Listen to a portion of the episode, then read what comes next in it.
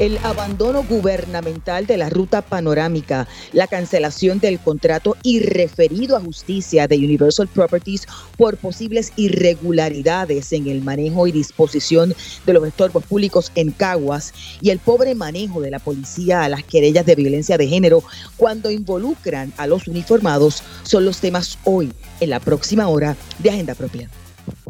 Todo el mundo tiene su agenda, políticos, empresarios, organizaciones e individuos. La nuestra, investigar, fiscalizar, incomodar, sacar a la luz lo que nos afecta o nos quieren ocultar. Estás en sintonía de Agenda Propia. Saludos y como siempre les doy la bienvenida a Agenda Propia. Soy Tamari Suárez y te invito a que me acompañen durante esta hora en el único programa en la radio puertorriqueña especializado en la investigación a fondo y en la fiscalización. Agenda Propia es un espacio producido por el Centro de Periodismo Investigativo en el que se discute semanalmente y de forma crítica el quehacer noticioso, económico y social del país.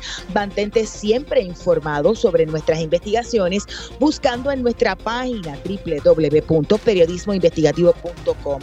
También nos puedes encontrar en las redes sociales, tanto en Twitter como en Instagram y en Facebook, como arroba CPIPR. Y en nuestra agenda del día hoy vamos a hablar de varios asuntos en nuestro programa. Iniciamos con un recorrido a la ruta panorámica que demuestra el mal estado de sus miradores más importantes, las carreteras y la infraestructura como producto del abandono gubernamental, la lentitud de la reconstrucción post-huracán María y la urgencia de fondos para un nuevo plan de manejo.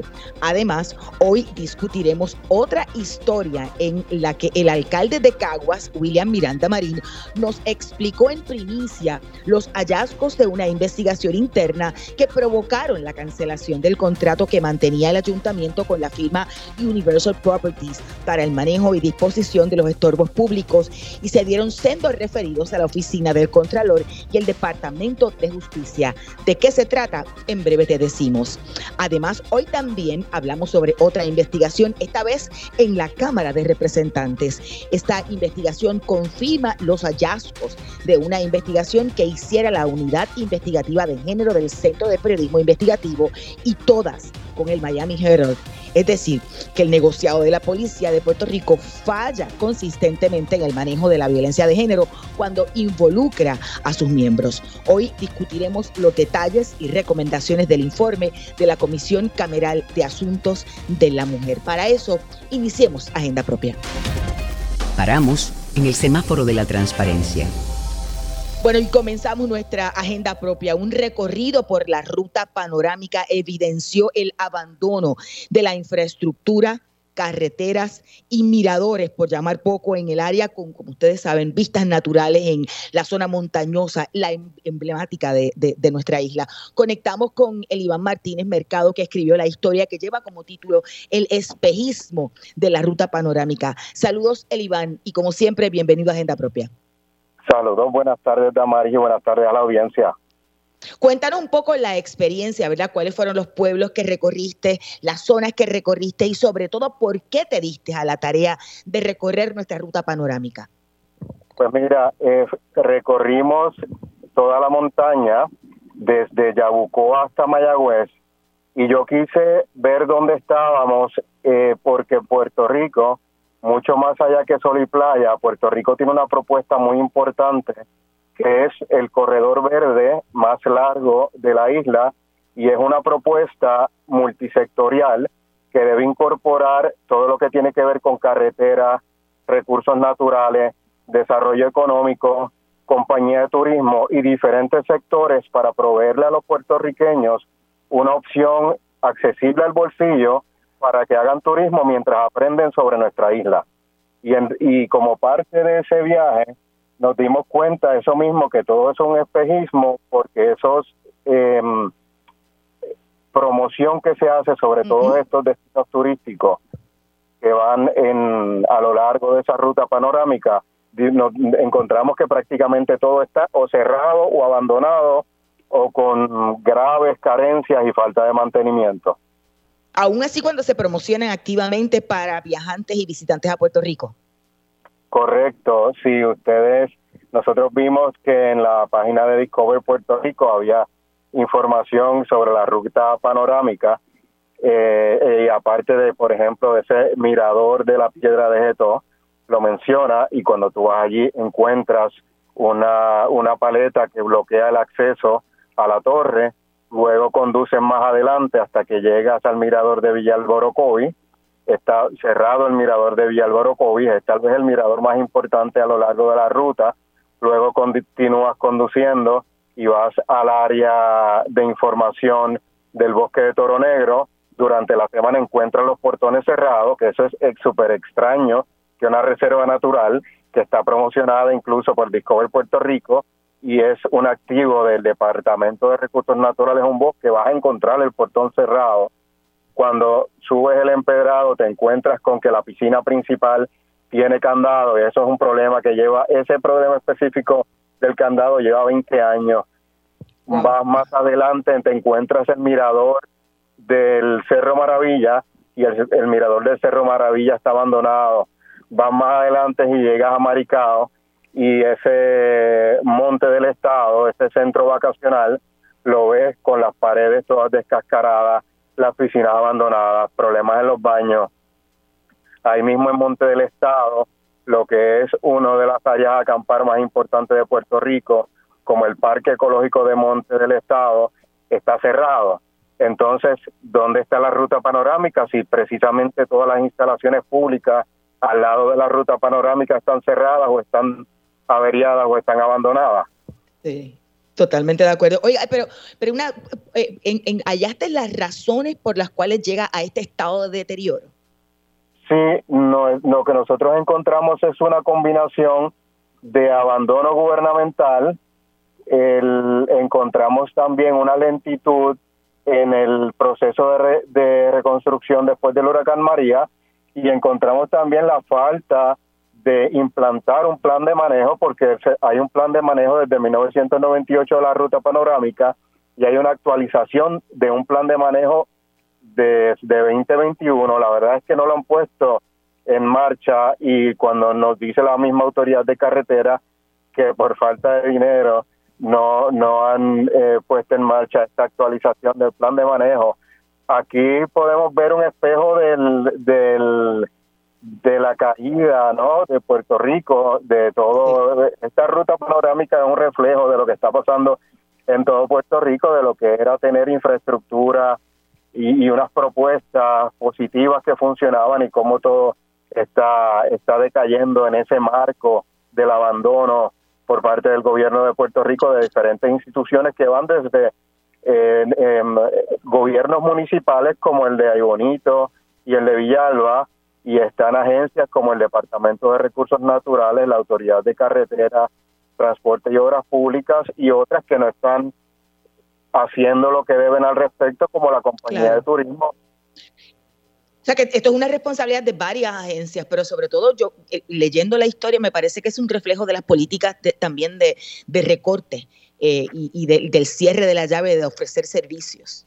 Correcto. Desde el punto de vista de la autoridad de carreteras, eh, tiene, tiene una, misión importante aquí y algo sui generis para lo que debe ser la autoridad de carreteras, porque todos sabemos que ellos trabajan con infraestructura vial, pero ellos mm. tienen la encomienda legal, ¿no? Por la ley 71 de 1965, que crea la ley de la ruta panorámica, ellos tienen esta encomienda de más allá de la infraestructura vial, crear todo este concepto de protección, desarrollo y promoción de la ruta panorámica, trayendo a la mesa a diferentes sectores.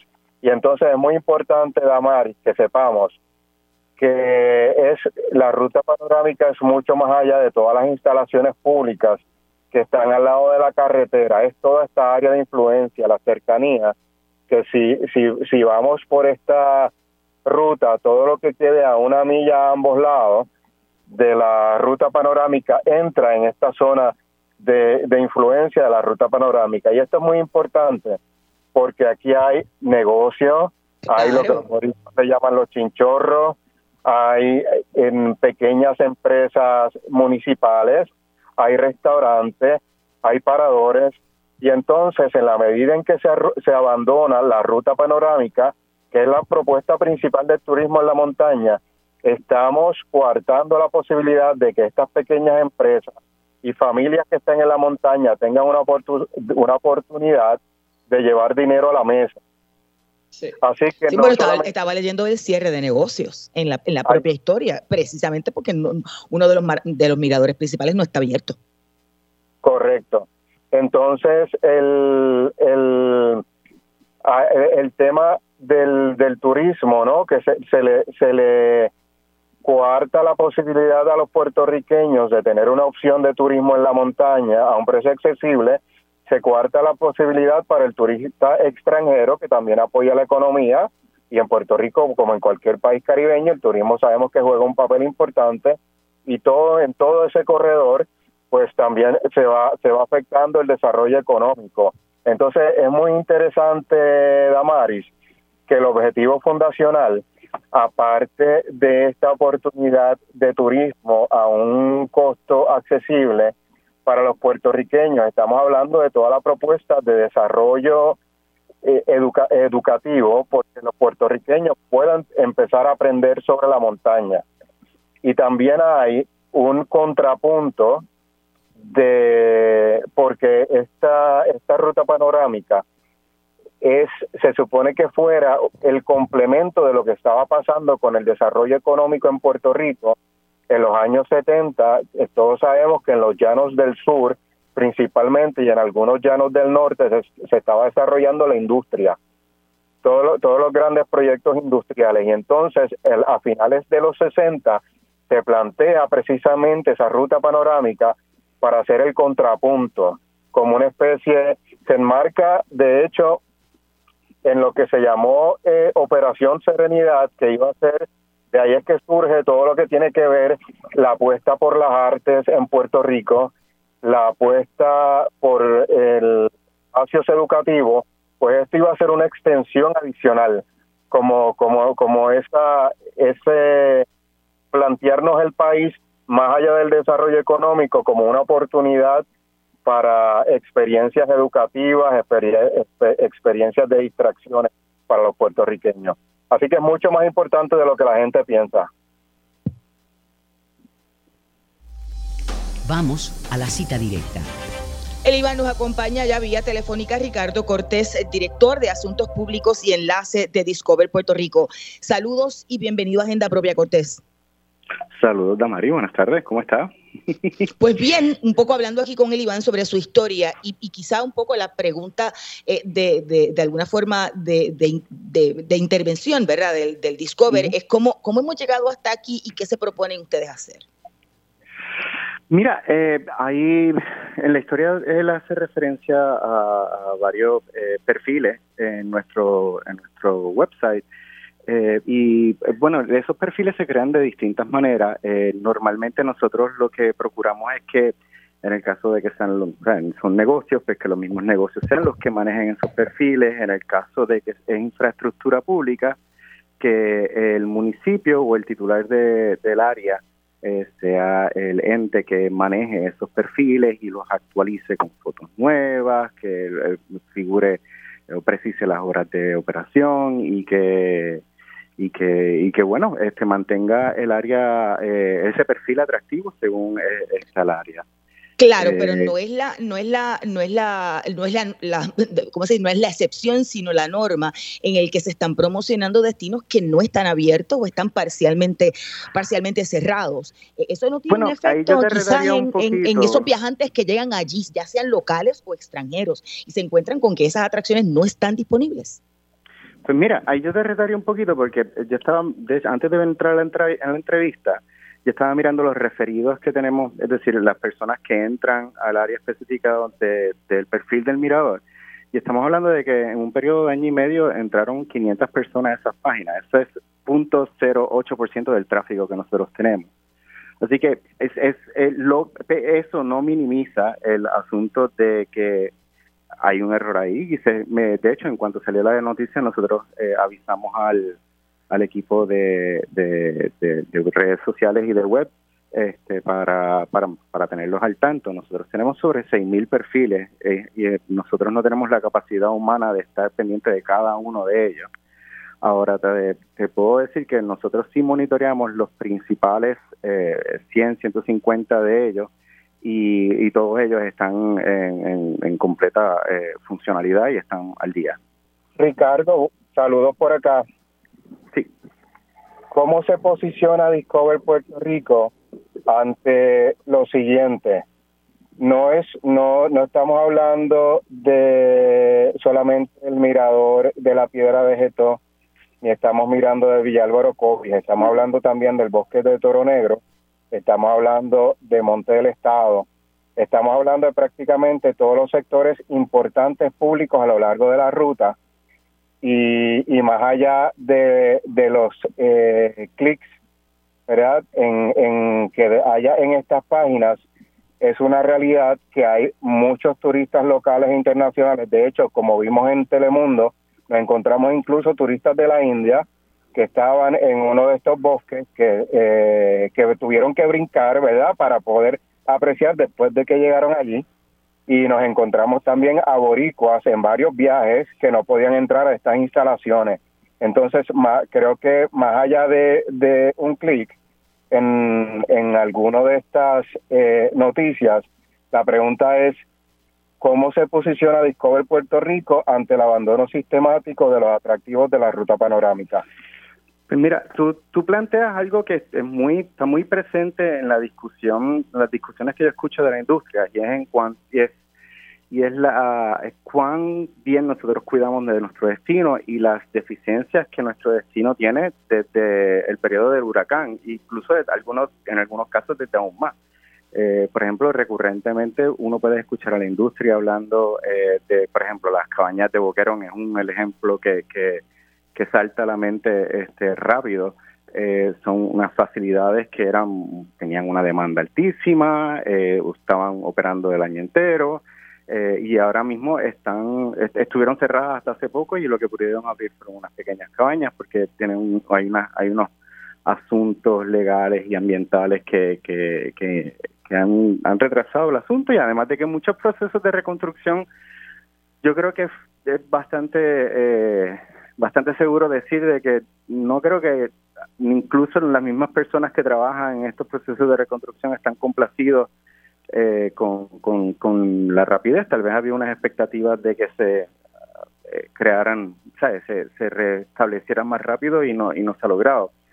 Eh, nosotros somos una, una institución que básicamente se dedica al mercadeo. Nosotros no administramos las facilidades turísticas ni el destino como tal. Nosotros simplemente lo que hacemos es promoción. Hay unos ajustes que podemos hacer y en eso, como le estaba mencionando ahorita, nosotros manejamos sobre cinco, entre 5.000 y 6.000 perfiles.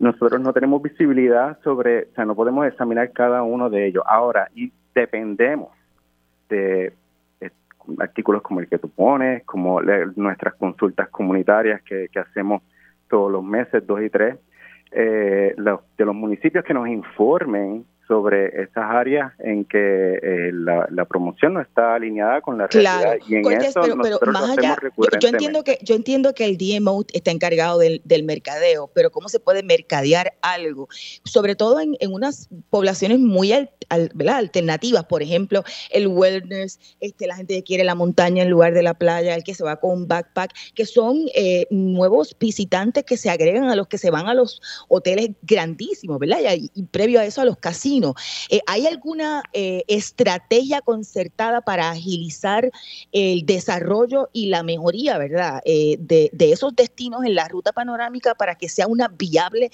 para mercadear? Nosotros lo que sí hacemos es que incluimos los, destinos que conocemos y que sabemos que están en, en extrema funcionalidad del centro de la isla y de básicamente todas las regiones, pero nos, nos aseguramos de que haya representación de cada una de las regiones, incluso cada uno de los municipios.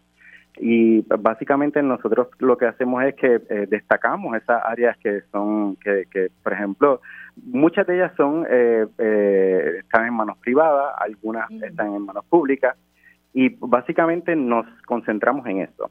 Ahora, nosotros, yo, yo creo que parte de la premisa en cuanto a la discusión de estos temas es que tú en la medida en que se siga diversificando las áreas donde llegan los turistas, eh, eso va a crear este tipo de, de, denuncia, es decir, este, ese tipo va a crear este tipo de, intervención que va a ejercer presión este, y, nos va a hacer más conscientes de las cosas donde nosotros estamos fallando y donde las administraciones municipales tal vez pueden mejorar y donde distintos elementos este, que componen o que ayudan a esta industria pues puedan puedan puedan puedan ofrecer una mejor experiencia porque al final del día de, en mi opinión de eso se trata no de, que poder tener una experiencia satisfactoria para esos visitantes que llegan de modo de que sean se conviertan en visitantes recurrentes.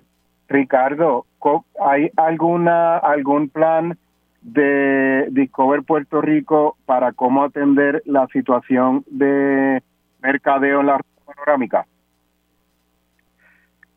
no hay un plan específico eh, exclusiva y únicamente para la ruta panorámica. Eh, lo que sí hay es un plan para el mercadeo del centro de la isla y de las regiones eh, en, en, conjunto. No sé si eso contesta tu pregunta.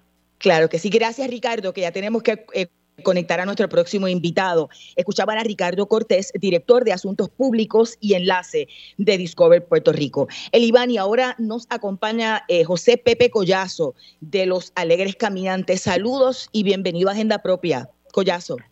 Muy buenas tardes a todo el público. Antes de pasarle el batón a el Iván, eh, me gustaría que nos dijera qué son los Alegres Caminantes.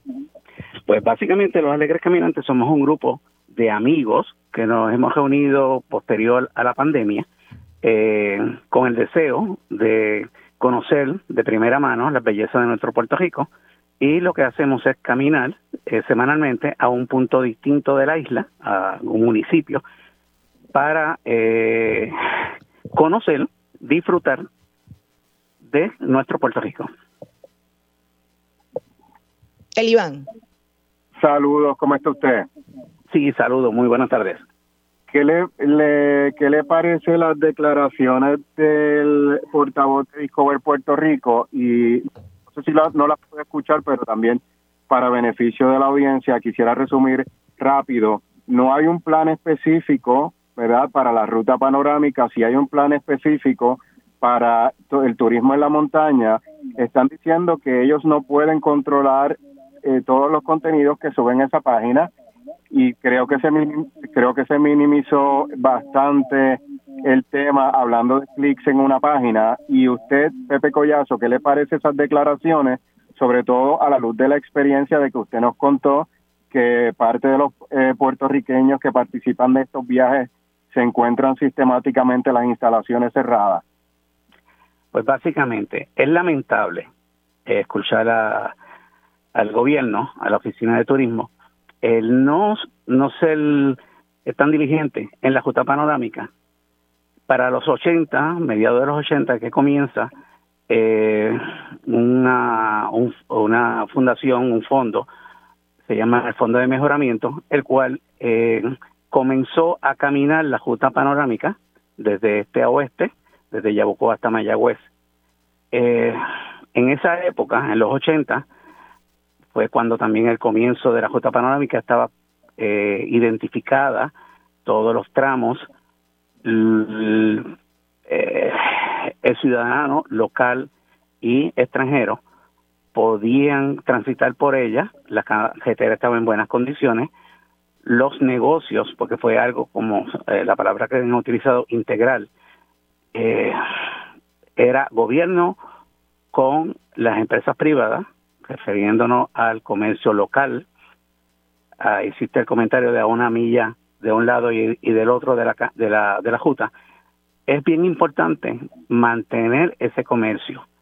Eh, la Juta ha sido abandonada definitivamente luego de 40 años. Los mismos letreros de hace 40 años son los que existen y ya están abandonados. El mismo tiempo lo ha deteriorado no ha habido un reemplazo de ellos. Las carreteras sí han pasado los huracanes, han estado en malas condiciones. Eh, el gobierno ha tratado de eh, actualizar esas carreteras, mejorarlas, pero ha sido un proceso demasiado lento. Y cuando nos vamos a la parte de Discover Puerto Rico, que anuncia unas facilidades, eh, sí es lamentable que Discover no sea más fuerte, eh, no tirarle la, el problema al municipio, que el municipio no hace las cosas o tampoco le da la información al, gobierno de turismo. Eh, pero sí, eh, cuestión personal, es bien lamentable el ver, nosotros caminamos esa ruta todos los años por los últimos 40 años, en alrededor de 16, 18 tramos, entre sábado y domingo la caminamos, entre enero, en los meses de enero, febrero y marzo. Y todos los años nos damos cuenta el deterioro. Eh, el comentario de la piedra de Getó. Piedra de Getó es un sitio precioso, hermoso, pero está cejado. Eh, hicieron lo último que supimos en una de las caminatas, es que un negocio privado, el municipio le dio el control de acceso para poder entrar, eh, abrir el, el, el, eh, el, área, pero mientras el negocio esté abierto, en función. Eh, no sabemos si es patrimonio de Puerto Rico, es control del municipio de Ay Bonito en este caso, pero el sitio está cerrado. Tiene un mirador, eh, el cual también se destruyó bajo María. ¿Quién le va a dar mantenimiento? ¿Quién lo va a reconstruir? Posterior, como indicaste en el, en reportaje, hay varios miradores, mirador de Orocovis, que está identificado con letreros nuevos de eh, la compañía de turismo, pero está cerrado. Eh, seguimos por ahí, Toro Negro, eh, Departamento de Recursos Naturales, no tienen personal, pero tampoco los tienes abiertos. Y si hay este es un bosque para el disfrute de los puertorriqueños, vamos a disfrutarlo, vamos a tener eso abierto. Claro, José, hay que hacer ya la, pausa, pero creo que el Iván quiere hacer una pregunta. Sí, para resumir a los puertorriqueños, José, usted que ha caminado esto por 30 años, ¿qué es lo más importante de la ruta panorámica ¿por qué es importante para Puerto Rico? Disfrute el tema, el es disfrutar, conocer de primera mano nuestra isla, disfrutarla y realmente eh, en las condiciones que está, poco puertorriqueño, poco visitante va a disfrutar de ella.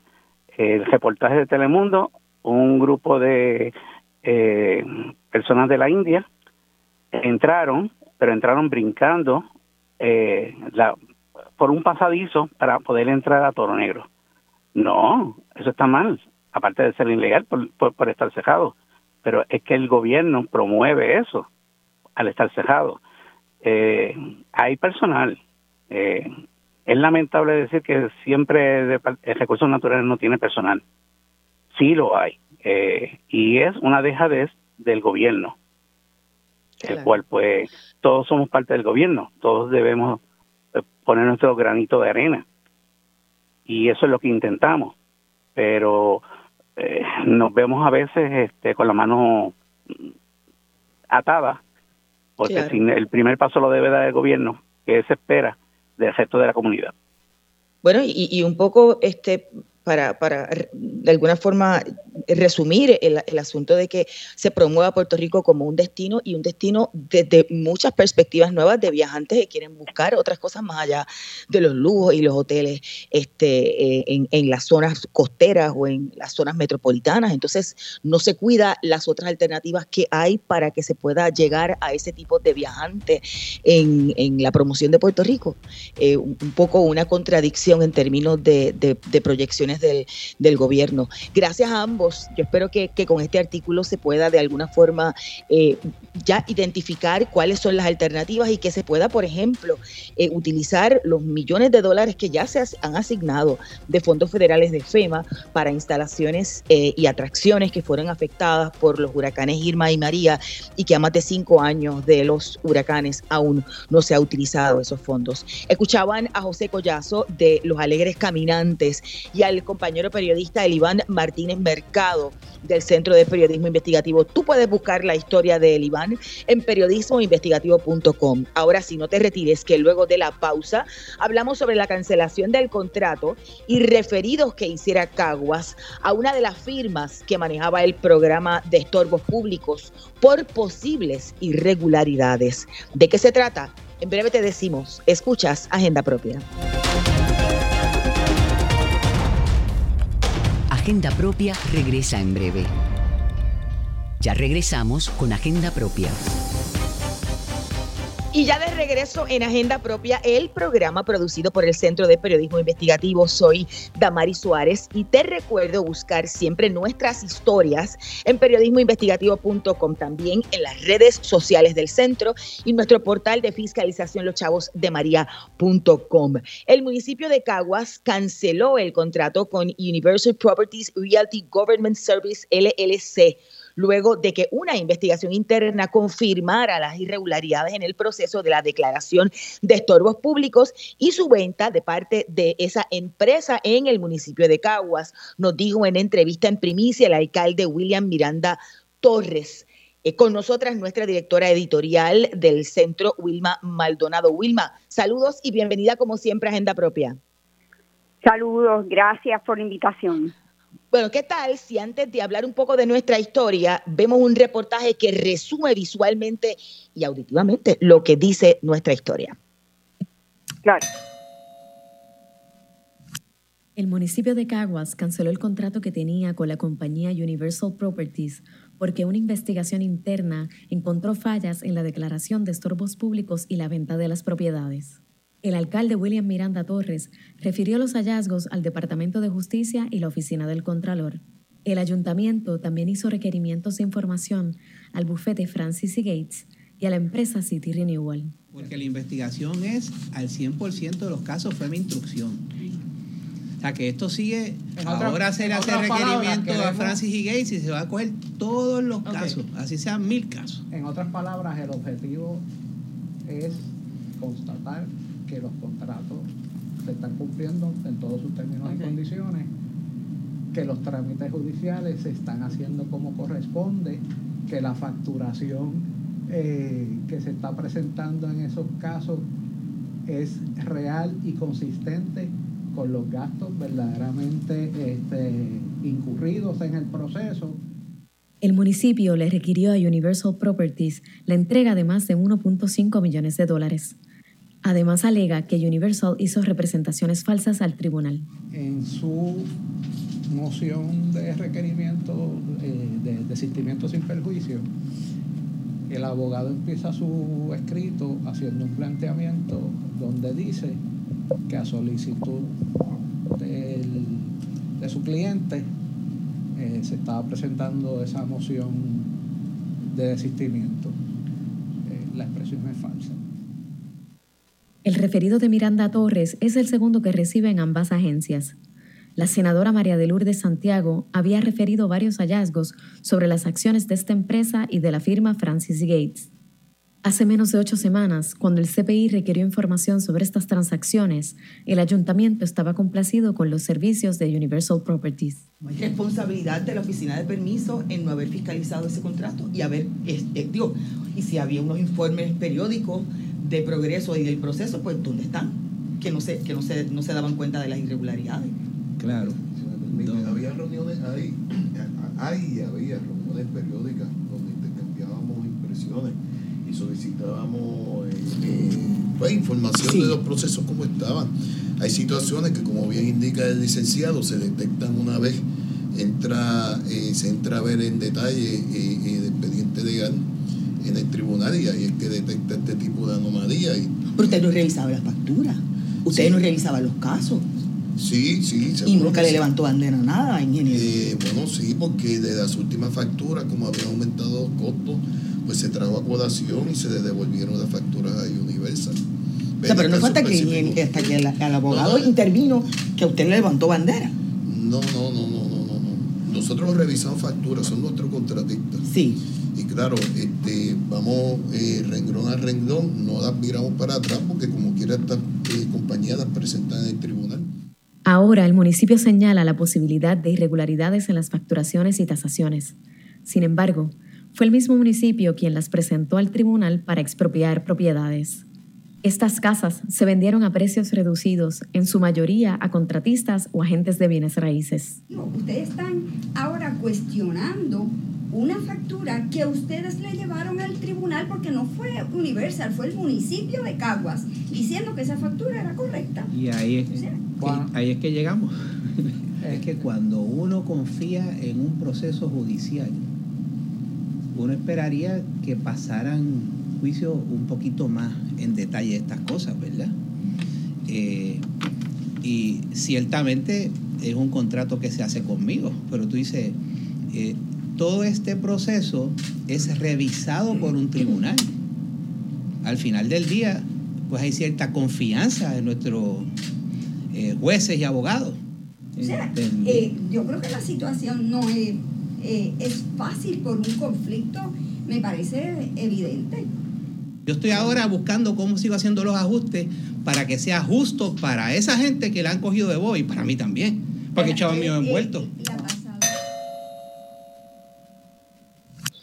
Bueno, Wilma, el municipio de Cagua el 16 de mayo a Universal Properties, además de hacer estos referidos, y le imputa a la empresa haber retenido indebidamente 1.5 millones, un millón y medio de dólares. Quizás para aquellas personas que nos escuchan en agenda propia, deberíamos explicar primero la investigación previa que publicamos y cómo llegamos a esa entrevista con el alcalde.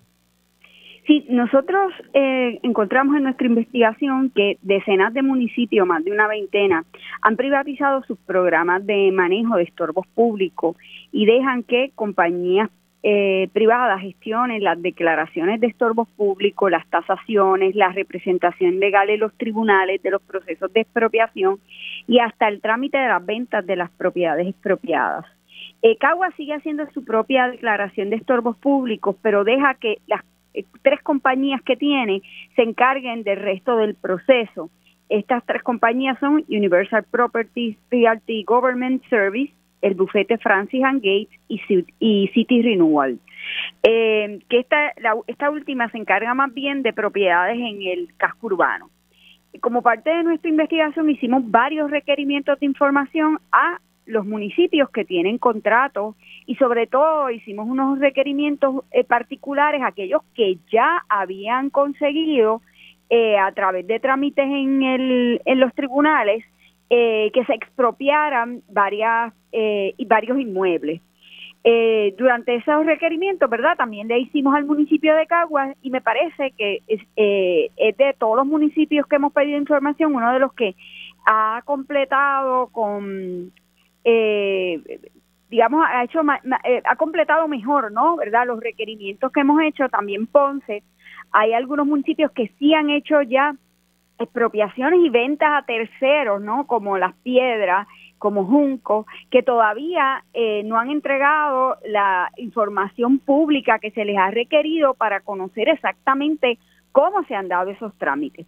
Pero en el caso de Caguas, en ese intercambio que mantuvimos y particularmente tú, que estuviste, Damaris, este, haciendo unos requerimientos directamente con el, el funcionario que dirige la oficina de permiso, en ese intercambio sucede entonces que el alcalde decide eh, cancelar el contrato con una de estas compañías, lo, lo canceló únicamente a Universal Properties, eh, alegando que eh, encontraron unas deficiencias y que esas deficiencias son lo suficientemente serias como para referir sus hallazgos a justicia y a la oficina del Contralor de Puerto Rico. Caguas tiene 657 propiedades declaradas de estorbo público en su lista y seis de esas eh, propiedades ya han completado el proceso de expropiarse y de vendérselo a un tercero. Es importante que la gente comprenda que en el 2020 eh, se enmendó, eh, hubo una serie de enmiendas, se hizo un código municipal nuevo, que era lo que antes era eh, lo, lo, que dio pie, ¿verdad?, a, a, la ley de municipios, ¿no? Y entonces, en el código municipal permitió o flexibilizó ciertas ciertos asuntos dentro del proceso de expropiación. Y una de las cosas que permite es que el municipio no solo puede expropiar un inmueble para sí, o sea, para una utilidad de ellos, sino también lo puede expropiar porque de su lista de estorbos públicos alguien se mostró interesado en adquirirla. Y una vez esa persona o esa entidad, porque hay, corporaciones que también las compran, eh, muestra su interés, entonces se va al tribunal para, se hace un contrato ya de compraventa eh, o de adquisición y una vez eh, se va al tribunal y se expropia, pues esa propiedad pasa a lo que llamamos un tercero, ¿verdad? Y ya en el municipio de Caguas hay seis propiedades que pasaron a un tercero. La mayoría de esos terceros son eh, contratistas o también hay eh, agentes de bienes raíces eh, interesados también en, dentro de las propiedades. En el caso de Universal, el municipio le asignó 75 casos de estorbos públicos para que los manejara. La otra compañía, Francis and Gates, tiene 265.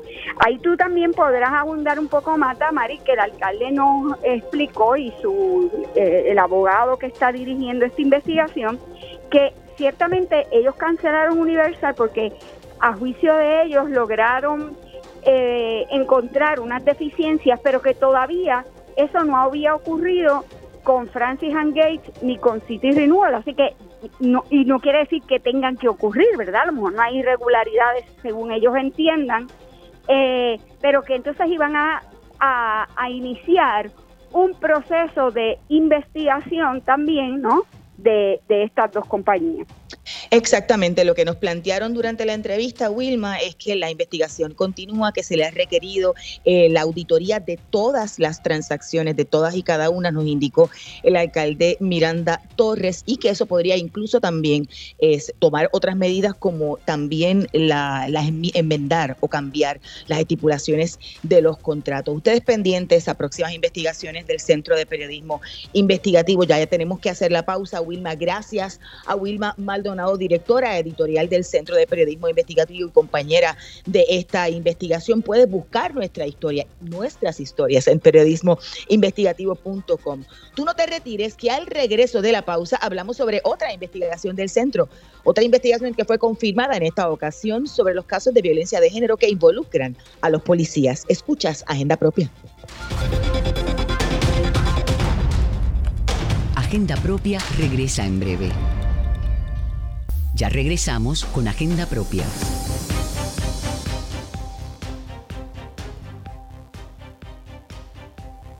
Estamos de regreso en Agenda Propia, el programa producido por el Centro de Periodismo Investigativo. Soy Damari Suárez y como siempre te recuerdo buscar nuestras historias en periodismoinvestigativo.com, en las redes sociales del centro y nuestro portal de fiscalización los chavos de maría.com. Una investigación de la Comisión de Asuntos de la Mujer en la Cámara de Representantes ha confirmado los hallazgos de otra investigación que había hecho la unidad investigativa de género del CPI y del medio digital, todas junto al Miami Herald. En otras palabras, que la policía falla al manejar los casos de violencia de género que involucran a los uniformados. Ya conectamos con la periodista Cristina del Marquiles de la Unidad Investigativa de Género del CPI y del Medio Todas y a Marimari Narváez, directora ejecutiva de Kilómetro Cero. Saludos a ambas, bienvenidas a Agenda Propia. Saludos, Damari, Hola, la saludos. Bueno, yo quiero comenzar un qué bueno. Qué bueno. Quiero comenzar un poco con Cristina para que nos resuma un poco cuáles fueron los hallazgos de nuestra investigación y las similitudes que hay con respecto al informe que somete la Comisión de Asuntos de la Mujer. Sí, claro que sí, Damaris. En noviembre del año pasado, la Unidad Investigativa de Género trabajamos un reportaje en alianza con el Miami Herald en el que identificamos que la mayoría de los policías que son arrestados por violencia doméstica no enfrentan cargos. Y esa es una prácticamente la misma conclusión a la que llega la Comisión de Asuntos de la Mujer, que llevaba un tiempo eh, investigando también el tema de la violencia de género que involucraba a policías como agresores. El hallazgo de la comisión, o uno de los principales hallazgos de la comisión, es que más de la mitad de las querellas por violencia doméstica contra policías, específicamente el 65%, supuestamente se investigan y son consultadas con un fiscal, pero no se radican cargos. La Comisión de Asuntos de la Mujer obtuvo datos desde el 1 de enero de 2017 al 2 de noviembre de 2022. En la investigación de nosotras utilizamos para ese dato específicamente el periodo entre el 2015 y el 2020 y era el 63.7% eh, la, el porcentaje de casos o de, o de arrestos de policías en los que no se radicaban cargos. O sea que la comisión tiene datos más recientes y sostiene prácticamente un poco, incluso un poco más, el porcentaje de eh, querellas contra policía en los que no se radican cargos.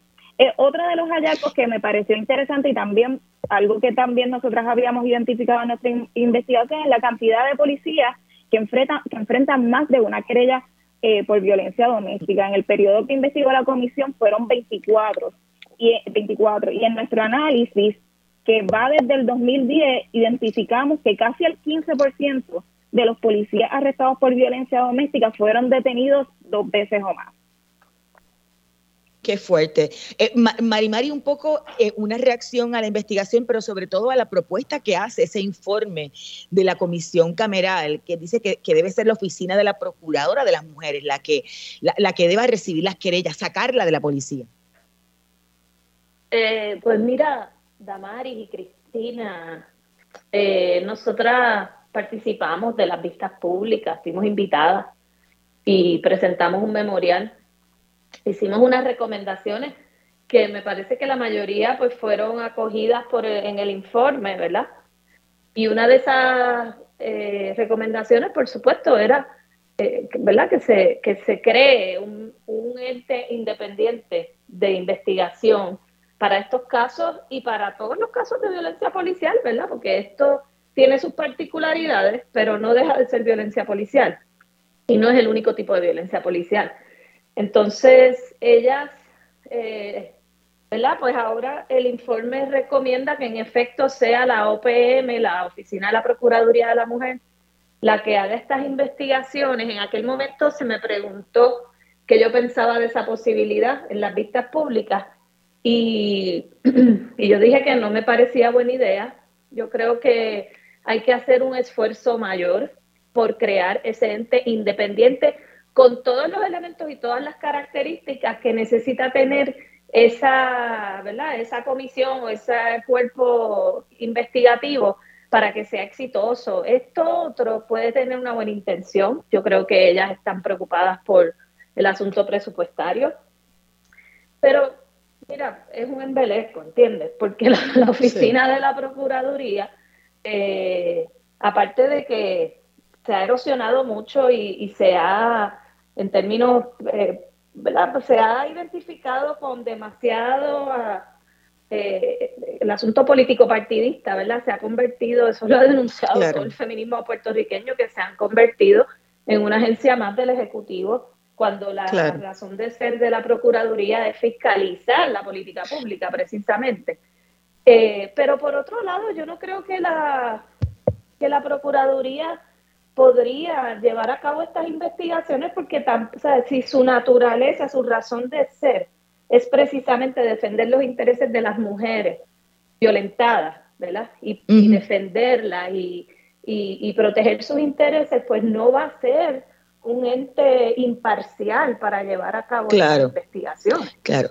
Le, le, pregunto a ambas porque a mí me llamó mucho la atención el asunto de la repetición de los nombres de casos de policías que se repiten en términos de querellas de violencia de género, pero me llamó mucho más la atención, por ejemplo, comenzando con Cristina, el asunto de que aquí se confirma que los casos no llegan ni a los tribunales, decía la presidenta de la, de la, de la comisión en su, en su informe.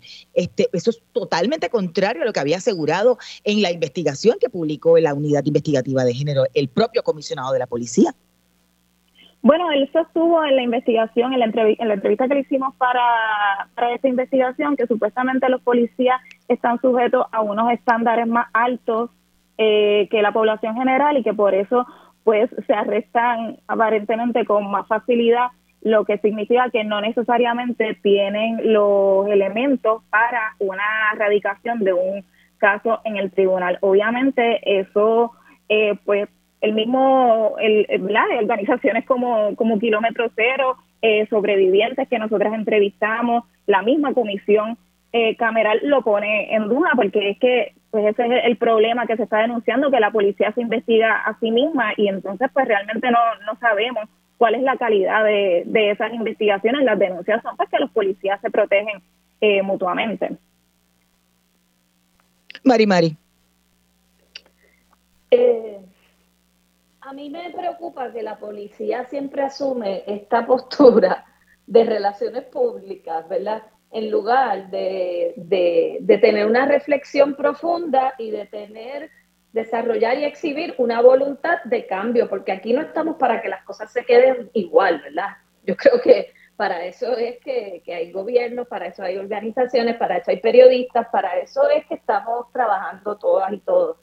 Sin embargo, la policía, pues, eh, no tiene ni, el más, ni la más mínima vocación, ¿verdad?, para decir cómo podemos arreglar esto. Es normal que en el sistema legal criminal, es bastante común que el policía esté protegido porque es parte del sistema.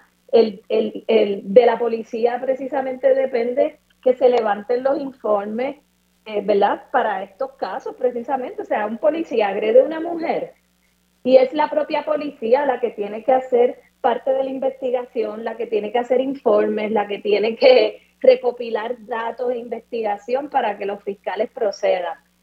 Se crean relaciones informales también, ¿verdad? Formales e informales. Eh, el policía conoce el sistema también.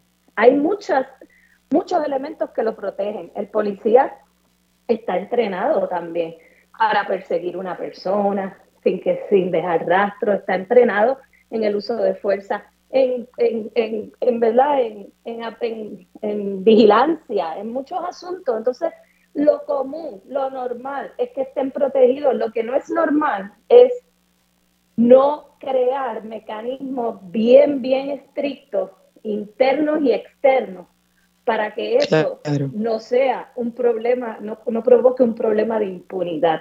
Eso es lo que hay que abordar. Y, hay un poco quizás a ambas para, resumir y culminar esta edición de Agenda Propia.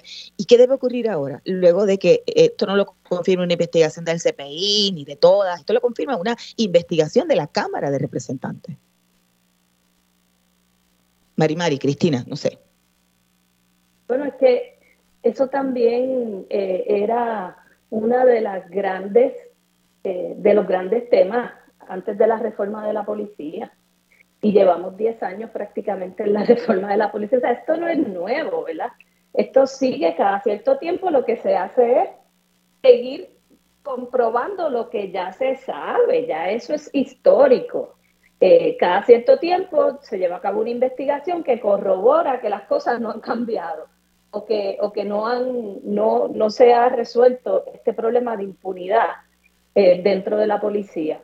Entonces, eh, pues hay que tomar medidas radicales. O sea, hay que hacer, de verdad, hay que, hay que actuar. Y, pues yo tampoco pienso que, por ejemplo, la supervisión e investigación externa vaya a ser una panacea, pero es un paso que es elemental, ¿verdad? Eh, las comunidades, las comunidades afectadas por la violencia policial incluyendo las mujeres, ¿verdad? En este caso, eh, las mujeres víctimas de violencia de género, tienen que ser parte de esa solución y de esa rendición de cuentas y de esa justicia a la que queremos aspirar, ¿verdad? Que ojalá sea una justicia en el futuro, una, una justicia eh, restaurativa, pero tiene que haber un proceso serio y, y pues debe haber voluntad política y legislativa para crear ese cuerpo y crearlo bien, crearlo como es. me alegra que, el, informe menciona, ¿verdad? Algo que recomendamos que fue, mire, se transfiere dinero de la propia policía para crear esto. Y ellos han recibido un 27% de aumento en su presupuesto desde la llegada de la Junta de Control Fiscal. Y eso es solo fondo general.